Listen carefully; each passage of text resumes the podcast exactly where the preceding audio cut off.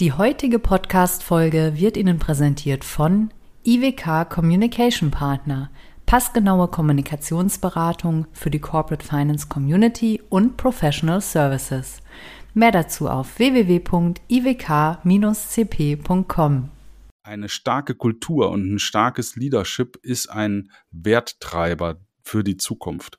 Und wenn ich als Verkäufer, als äh, verkaufende Seite äh, weiß, ich habe eine gute Kultur, ich habe ein tolles Leadership, dann werde ich auch äh, alles dazu beitragen, um sicherzustellen, dass die äh, Kaufinteressenten das auch verstehen und auch einpreisen können. Weil nochmal, äh, auch im ESG-Gedanken ähm, ist eine gute Kultur und ein starkes Leadership ein Verkaufsargument äh, und auch ein positiver Werttreiber der Zukunft. What's up Corporate Finance? Der Podcast für die deutsche Corporate Finance Szene. Immer freitags zum Start ins Wochenende. Mit spannenden Gästen aus der Banking-, Berater- und Finanzinvestor-Szene.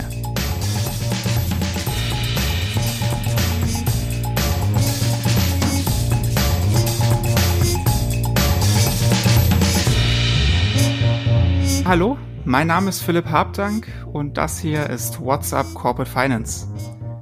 Mein heutiger Gast ist ein echtes Pride Equity Urgestein, damit aber noch längst kein altes Eisen. Jens Eisleben ist mit Pride Equity in Deutschland groß geworden und hat einst erfolgreich das Deutschlandgeschäft für den US-Investor HIG aufgebaut. Im August 2019 machte Jens dann aber einen doch ziemlich radikalen Cut. Schluss mit Pride Equity, er pilgerte stattdessen den Jakobsweg und gründete. Große Freiheit heißt seine Firma und Humanize Business ist sein Purpose, wie es so neudeutsch heißt.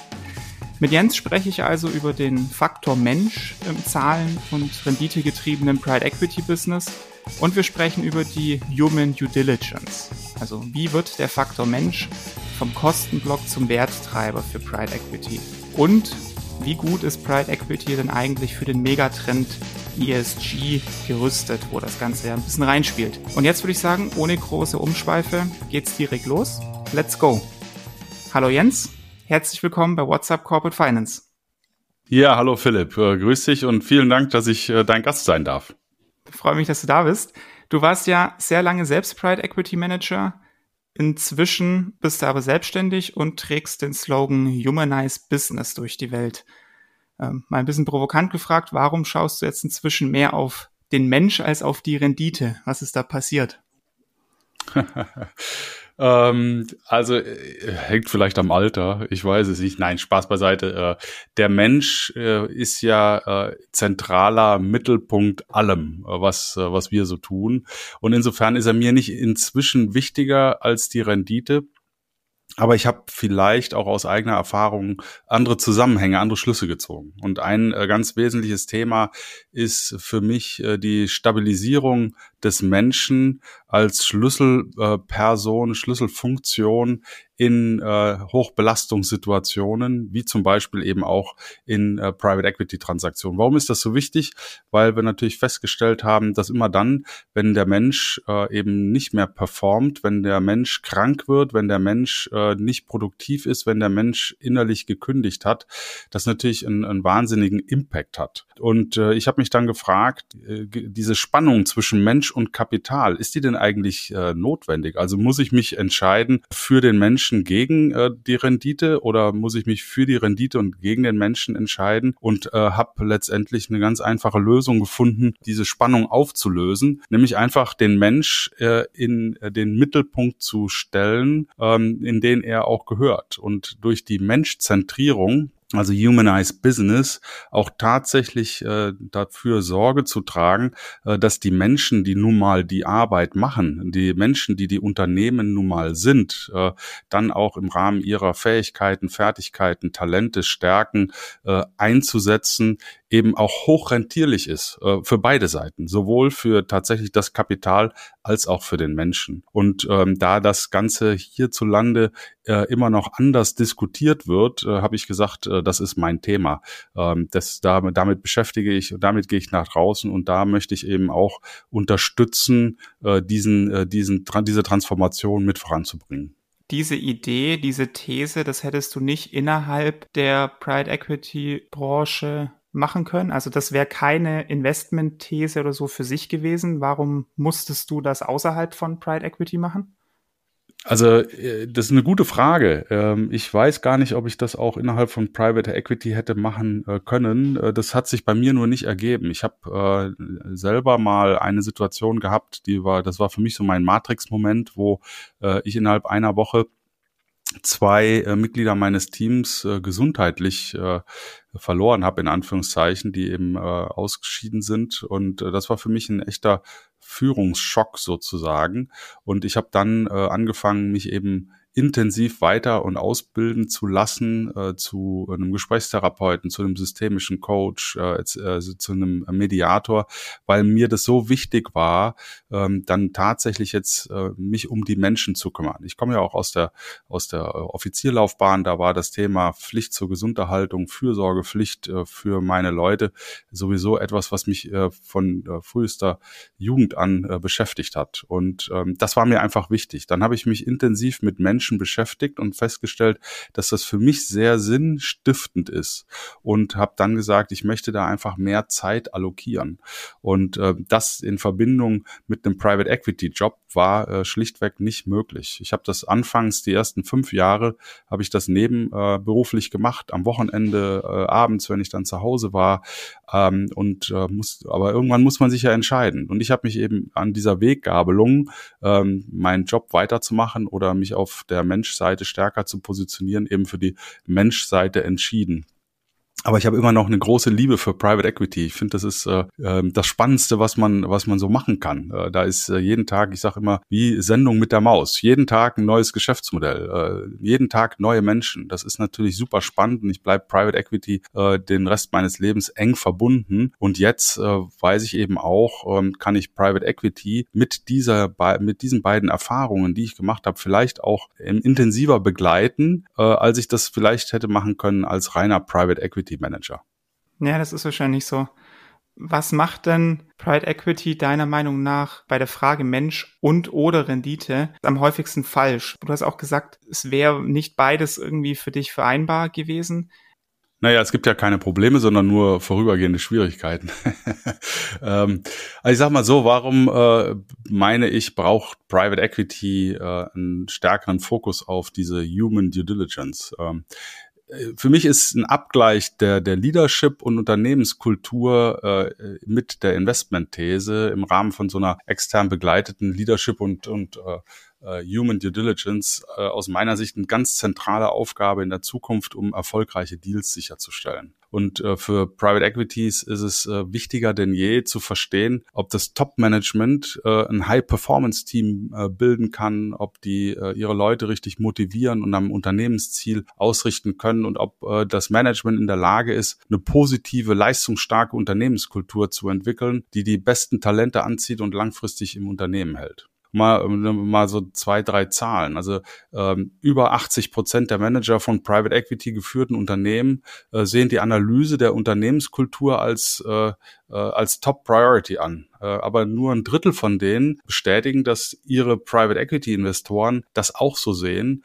und eine formale äh, Leadership und Culture Due Diligence, eine Human Due Diligence machen. Also da gibt es schon mal ein Missverhältnis zwischen der Wahrnehmung der Leute, die die Unternehmen führen und, äh, und dem Private Equity Professional. Und das mhm. ist umso, umso erstaunlicher, wenn man bedenkt, dass äh, fast äh, alle der Unternehmen, in die die Private Equity Industrie in, äh, investiert, weniger als 1000 Mitarbeiter haben. Und äh, da werden jedes Jahr also Milliarden von Private Equity in inhabergeführte kleinere Unternehmen investiert, in denen die Gründer und das, das Top-Management die Träger der Unternehmenskultur sind. Und das Ganze ohne eine fundierte Human Due Diligence zu machen. Ja, und äh, Private Equity, wenn man Private Equity befragt, die sagen natürlich, das Thema Human Capital ist absolutes Top-Thema, äh, dem sich äh, die Portfoliounternehmen stellen müssen. Und ich sag mal, drei Viertel der PEs halten die Fähigkeit ihrer Manager, High-Performance-Teams aufzubauen und zu motivieren, für extrem wichtig. Und trotzdem, 72 Prozent der Private Equities, äh, die mit dem ursprünglichen Management gestartet sind, tauschen innerhalb von zwölf Monaten äh, nach Closing den CEO aus. Das ist natürlich eine krasse Zahl. klingt dann eigentlich das danach oder ist eigentlich der Beweis dafür, dass man keine ordentliche Human Due Diligence gemacht hat und keine Red Flags gefunden hat, wie es in der Due Diligence Sprache ja so schön heißt. Von daher mal die Frage, wie sieht denn so eine Human Due Diligence aus? Was sind oder was wären die Faktoren, die du da beim, vor dem Deal bei der Due Diligence abklopfen würdest? Also wenn man bedenkt, dass die Unternehmenskultur äh, empfindlich auf Störungen äh, im, im Beziehungsdreieck von CEO, CFO und Private Equity äh, äh, reagiert, ähm, dann ist äh, der Fokus auf diese Themen, auf ähm, die äh, Frage nach äh, Führung, emotionaler Intelligenz, Fähigkeit zur Selbstreflexion, kommunikativen Fähigkeiten des Top-Managements äh, schon mal ein Thema, was man äh, abklopfen sollte. Das ein weitere Thema ist, äh, wie sieht's denn aus mit KPIs wie Fluktuation, Krankentage, Mitarbeiterzufriedenheitsbefragungen? Ähm, das sind alles Dinge, die, äh, die stehen immer noch nicht im wirklichen Fokus von HR äh, Due Diligence Prozessen. Ähm, dann das Thema externe Reputationschecks, Mitarbeiterbefragungen, psychometrische Testverfahren, um Kompetenzlücken und Blindspots des Management aufzuzeigen ist äh, auch etwas äh, nicht durchgängig gemacht wird. Äh, der ähm, das begleitete äh, Management, extern begleitete Management Assessment des Führungsteams, äh, Einsatz von Führungskräfte, Coaches wie zum Beispiel jetzt unser Team bei der großen Freiheit, ist äh, um, um sicherzustellen, dass die Management-Teams effizient zusammenarbeiten und die Mitarbeitenden im Sinne von deren Potenzial und Fähigkeiten führen, äh, das ist alles andere noch äh, als, an, an, als auf der, an der Tagesordnung. Und deswegen glaube ich, ähm, ist wichtig, dass äh, in diesem Due Diligence-Prozess mehr Fokus auf operative, äh, ich sag mal, Humanrisiken äh, gelegt wird. Also Dazu gehören Führungs- und Organisationskultur, also Führungshaltung, Führungsethik, Führungsstrukturen und Werte der Leitungsebene, Unternehmenswerte,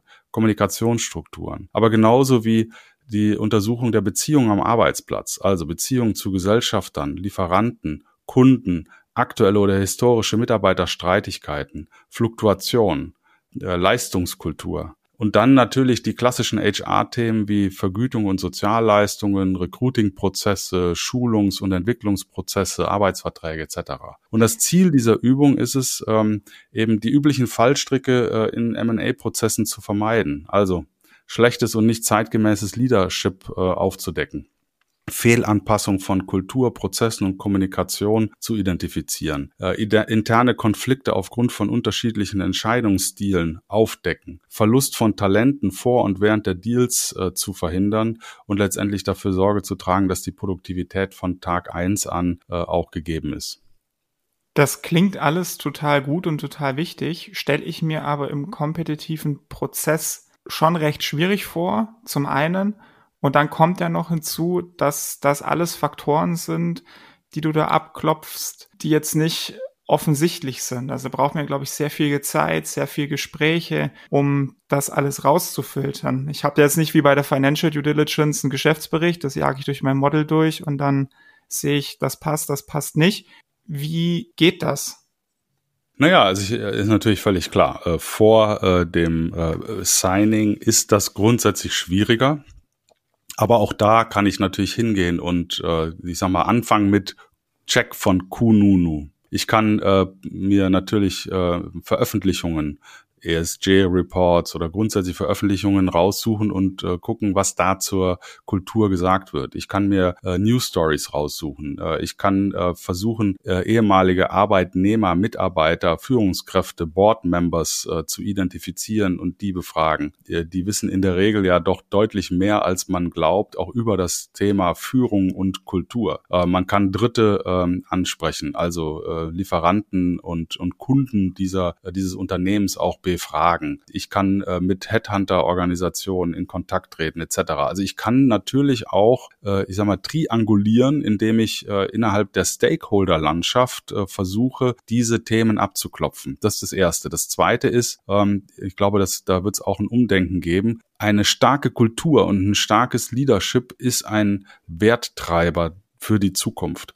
Und wenn ich als Verkäufer, als äh, verkaufende Seite äh, weiß, ich habe eine gute Kultur, ich habe ein tolles Leadership, dann werde ich auch äh, alles dazu beitragen, um sicherzustellen, dass die äh, Kaufinteressenten das auch verstehen und auch einpreisen können. Das heißt, es wird sich dann im Umkehrschluss, im Rahmen einer Vendor Due Diligence, wird sich der Verkäufer auch Gedanken machen, wie kann ich sicherstellen, dass die Kultur und äh, das Leadership tatsächlich von externen bewertet werden kann. Dann werde ich eben hingehen und zum Beispiel anonymisiert die Mitarbeiterzufriedenheitsbefragungsergebnisse offenlegen. Ich werde dann meine Fluktuationszahlen offenlegen, die Krankentage offenlegen, etc. pp. Ich werde das Management auch äh, dazu, ja, ich sag mal, inspirieren, ihr Leadership-Verständnis Verständnis auch offen zu diskutieren mit den Kaufinteressenten. Weil nochmal, äh, auch im ESG-Gedanken ähm, ist eine gute Kultur und ein starkes Leadership ein Verkaufsargument äh, und auch ein positiver Werttreiber der Zukunft.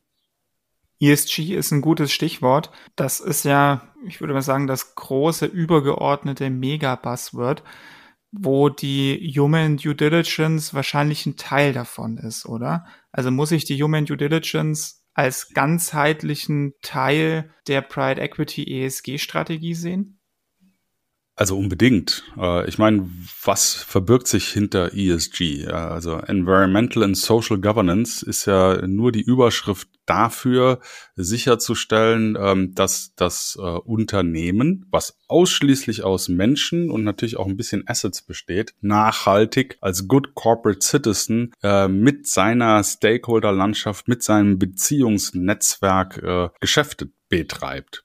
Und da ist natürlich das Verständnis äh, der menschlichen Komponente und dahinter verbergen sich Werte, dahinter verbergen sich Einstellungen, dahinter verbergen sich Glaubenssätze, dahinter verbergen sich Beziehungen. Ein, ein Schlüsselelement, äh, um eine ESG-Strategie ähm, auch glaubhaft äh, umzusetzen. Also natürlich muss ich den Faktor Mensch verstehen als zentrales Element dafür, ähm, mit welcher Ernsthaftigkeit die ESG ähm, Strategie auch tatsächlich umgesetzt wird. Denn am Ende des Tages leben und, und atmen die äh, nachhaltigen äh, Themen natürlich die Menschen im Unternehmenskontext. Mein Eindruck ist, dass Pride Equity das Thema ESG natürlich ernst nimmt, auch ernst nehmen muss, allein schon weil sie Druck von den LPs bekommen. Korrigiere mich da gerne, aber meine Wahrnehmung ist, dass der Fokus da bislang vor allem auf dem E und auf dem G liegt und das S im Pride Equity Sektor bislang noch am ehesten vernachlässigt wird. Siehst du das auch so? Also ich habe natürlich auch selber nur weniger Datenpunkte. Äh, ich glaube, dass äh, Private Equity das sehr wohl auf dem Schirm hat. Ähm, jetzt ist natürlich so, Private Equity hat, äh, ist ein, ein Lebensabschnittsgefährte auf Zeit. Und da sind, ist natürlich die Zeitkomponente ein wesentlicher Faktor. Und äh, jetzt ist immer die Frage, äh, welche Maßnahmen führen äh, zu welchem Ergebnis? Äh, und da ist, äh, ich sag mal, das Thema Kultur äh, vielleicht als etwas äh, zu langfristiges, in Anführungszeichen, um sofort sicherzustellen, ähm, dass ich innerhalb der Halteperiode da einen wahnsinnigen Impact sehe. Aber ich glaube, äh, äh, Private Equity hat das sehr wohl äh, im Kopf und weiß auch, wie wichtig das ist, weil Private Equity verstanden hat, dass es einen Kausalzusammenhang gibt äh, zwischen Kultur, Führung und Performance. Ähm, äh, Private Equity äh, ist da, glaube ich, ähm, intellektuell äh, viel weiter als äh, das äh, in, in manch anderen Unternehmen noch der Fall ist, äh, weil sich Private Equity grundsätzlich mit den wichtigen Megatrends natürlich auch frühzeitig beschäftigt und auch äh, eben datengetrieben dann äh, feststellt für sich, welche äh, Themen haben welchen Impact. Und da ist eben nochmal Kultur und Führung als, äh, als ausschlaggebender Faktor für eine Überperformance erkannt. Ja, wird das immer so nach außen kommuniziert? Äh, ich, ich glaube, da kann Private Equity sicherlich auch noch etwas für sich tun, indem man das eben noch positiver bespricht nach außen. Ist ESG deiner Meinung nach für Private Equity aktuell aber noch mehr ein Kostenblock oder schon wirklich ein wertvoller Teil der Value Creation? Ich glaube, das hängt äh, sehr stark ab äh, von äh, den Menschen äh, in, äh, im Private Equity Fonds.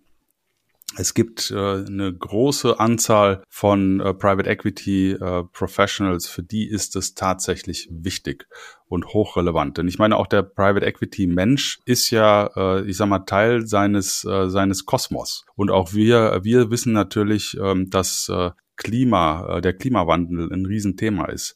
Auch wir äh, sind, äh, ich sag mal, Leidtragenden gewesen der Pandemie. Auch wir sind Familienväter und eingebunden in unser soziales Netzwerk. Und wir haben auch verstanden, was für eine Verantwortung wir haben für die Natur, für uns selber. Und natürlich ähm, ist diese Erkenntnis, spielt sich dann auch in unserem Tagesgeschäft auch, auch wieder. Und natürlich ist uns das auch immer relevanter. Und natürlich wissen wir auch um ähm, die Dramatik, wenn man äh, das Thema vernachlässigt, äh, was, äh, was dann mit den Unternehmen, mit den Menschen passieren kann. Und auch wir müssen natürlich demografische äh, Trends auch irgendwo aufgreifen. Auch wir sind äh, Teil des Wertewandels, auch in der Führung. Und äh, deswegen ist es, glaube ich, äh, kein Marketing-Gag, äh, sondern äh, Private Equity hat das Thema für sich erkannt und natürlich ist äh, die, ähm, äh, der Push von der Seite der Investoren nochmal ein Beschleuniger dafür. Aber ich glaube, dass das Erkennen dieses Themas auch tatsächlich überall eingesetzt hat.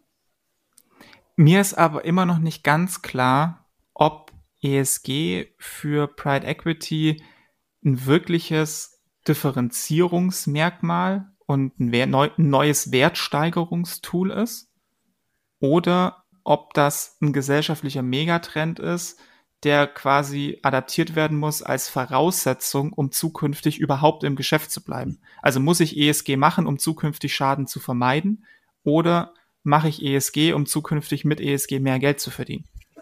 Ja, die, die Frage ist, äh, warum muss ich überhaupt die Frage stellen? Äh, oder ist nicht ähm, The Trend is my friend? Äh, ist eigentlich völlig wurscht, aus welcher Intention heraus. Äh, Hauptsache, es, äh, es passiert was in diese Richtung.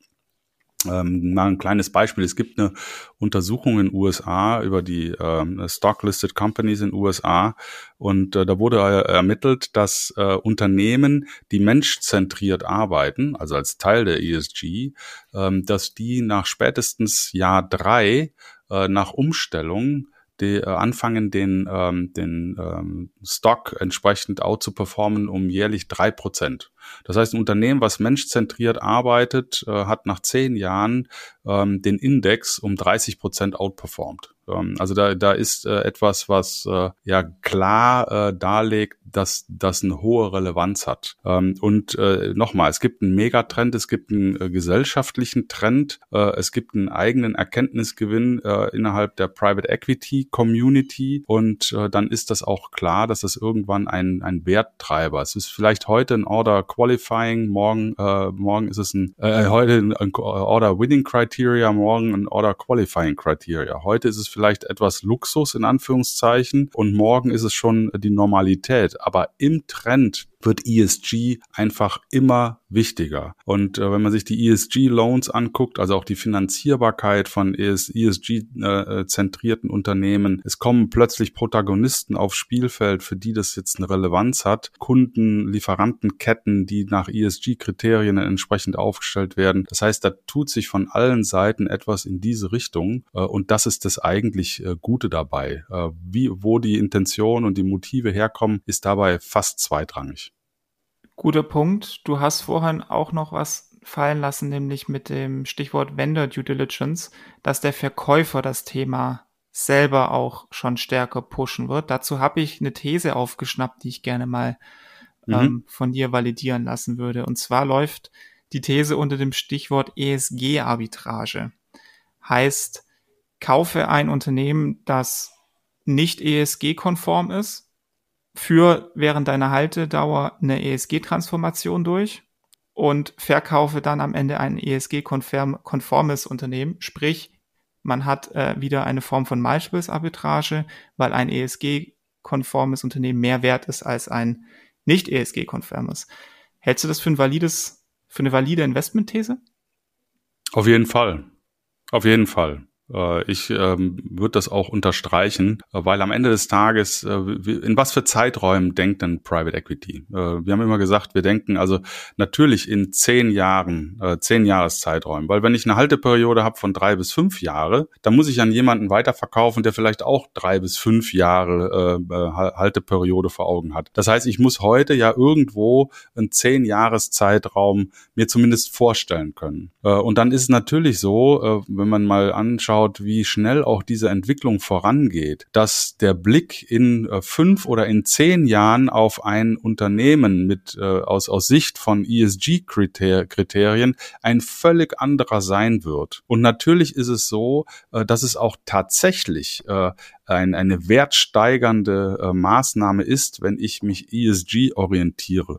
Es gibt da genügend Belege, äh, gerade mal auf der Humanseite, ähm, dass es eben einfach performance-steigernd ist, wenn ich eine Kultur schaffe, innerhalb äh, derer Menschen ihrem Potenzial und, und Talent und Stärken entsprechend sich entwickeln und, und austoben können sozusagen. Also allein äh, Fluktuationsraten, Identifikationsquoten und Rendit Überrenditen, die erwirtschaftet werden in menschzentrierten Unternehmen, ist, ist äh, da schon ein Beleg dafür. Und deswegen halte ich, äh, finde ich einen sehr guten Punkt, äh, die ESG-Arbitrage äh, als einen durchaus interessanten äh, Fokus. Entscheidend ist nur, dass ich dann auch weiß, wie ich diese, diese Arbitrage auch, äh, auch freisetze. Das heißt, da ist dann das notwendige Bewusstsein dafür, äh, erforderlich. Ähm, welche Wertehebel kann ich denn wie tatsächlich umstellen, um tatsächlich ESG zu äh, erhöhen?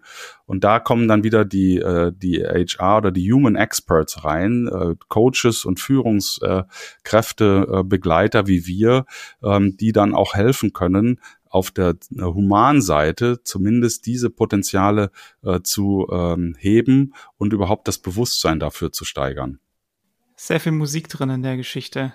Ich würde jetzt gerne mit dir noch ein kleines Spielchen spielen, das wir hier im Podcast immer machen. Wir nennen es den WhatsApp Corporate Finance Fragen Quickie. Kurze Fragen, gerne mit Ja-Nein antworten mhm. oder den Satz vervollständigen. Bist du dabei? Ja, klar. War auch mehr eine rhetorische Frage. Let's go. Frage Nummer eins, Human Due Diligence. Ist das ein Esoterik-Quatsch oder ein Rendite-Quantensprung? Ein Rendite-Quantensprung. Das größte Problem bei der Human Due Diligence ist für Pride Equity das? Das Bewusstsein für die Notwendigkeit äh, noch nicht breit entwickelt ist. Private Equity oder Corporates? Wer ist bei diesem Thema weiter? Corporates. Lässt sich mit der Human Due Diligence als Berater gutes Geld verdienen? Mit Sicherheit. ESG und Private Equity. Marketing Gag oder ist Private Equity hier ein Vorreiter? Private Equity ist ein Vorreiter. Und quasi noch zum Abschluss als Sum-up. Am Ende des Tages ist ESG für Private Equity der Wertetreiber der Zukunft. Das ist doch mal ein würdiges Schlusswort, würde ich sagen, für die Folge. Vielen, vielen Dank, Jens, dass du mitgemacht hast. Hat mich sehr gefreut, war sehr spannend. Ich hoffe, dass euch die Folge gefallen hat und dass ihr Lust auf mehr habt. Ihr findet uns auf allen gängigen Podcast-Plattformen und natürlich auf unserer Website www.whatsapp-corporate-finance.de. Und denkt immer daran, Finanzfachjournalismus darf auch lässig sein. Und mit dem herrlich unbeschwerten Sound des wunderbaren Shane Ivers wünsche ich euch nun ein schönes und erholsames Wochenende. Bis bald, euer Philipp Habdank.